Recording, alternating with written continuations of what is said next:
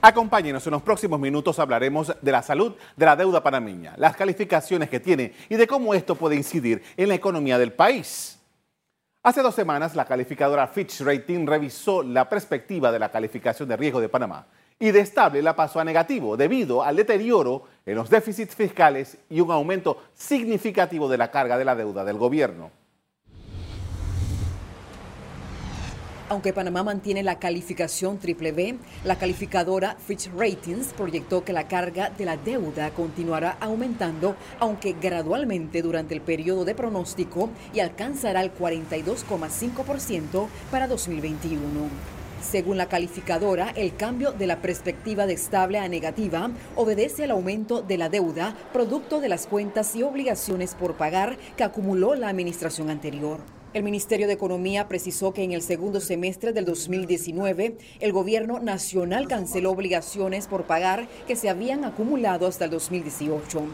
Fíjese que nosotros le hemos hecho frente a deudas acumuladas al 31 de diciembre de 2018, que no incluyen la Caja de Seguro Social, por 1.415 millones de dólares, básicamente. Es una suma bastante, bastante importante. Además de eso, bueno, en esta cifra de 2.415 está el ordenamiento de las cuentas por pagar que tuvimos con, el sector agropecuario, el sector salud. El crecimiento económico más lento también fue considerado por la empresa calificadora. En la actual situación fiscal, Panamá necesita emitir bonos soberanos en el mercado internacional para hacerle frente a las necesidades de financiamiento de proyectos que ya se han anunciado. Esto podría terminar en más deuda y posiblemente más cara. Revisemos a continuación algunos de los puntos que señala Fitch Rating en su evaluación de comienzos de esta semana.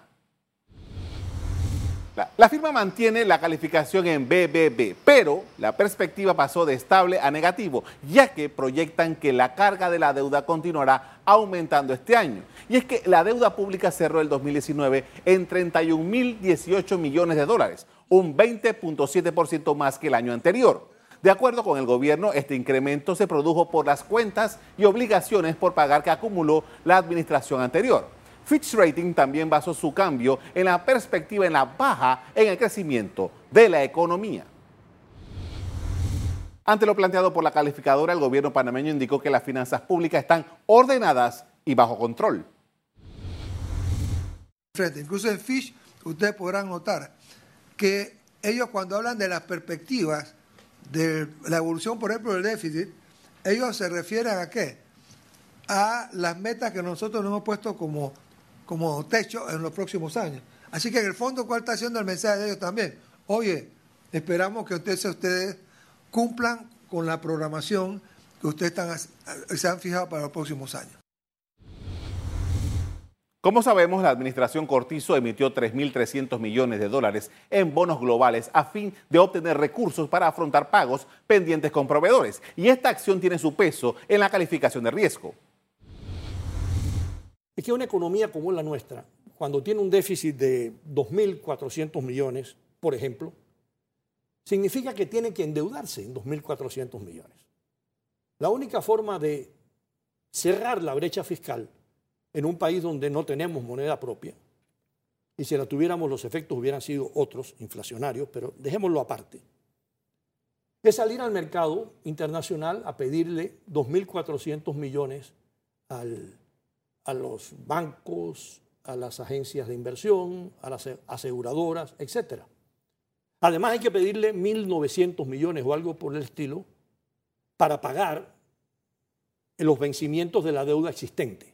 O sea, el gobierno tiene que salir todos los años a cubrir su déficit del año más la amortización de la deuda atrasada. Eso es una cantidad que para los mercados internacionales no es tan importante, 4 mil millones, 3 mil 500 millones, algo por el estilo, pero hay que hacer el esfuerzo de contar una historia.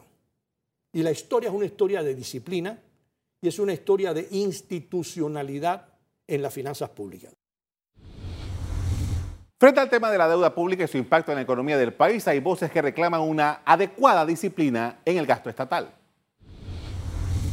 De alguna manera, eh, en estos 10 años hemos perdido tiempo valioso, eh, hemos incrementado el gasto público de una manera desproporcional a los ingresos que estamos teniendo fiscales y tenemos que hacer una revisión profunda. En octubre del año pasado se aprobó una reforma a la ley de responsabilidad social fiscal, la cual elevó el tope del déficit del 2019 a 3.5% del Producto Interno Bruto. La norma sostiene, sin embargo, una disminución progresiva a lo largo de los años.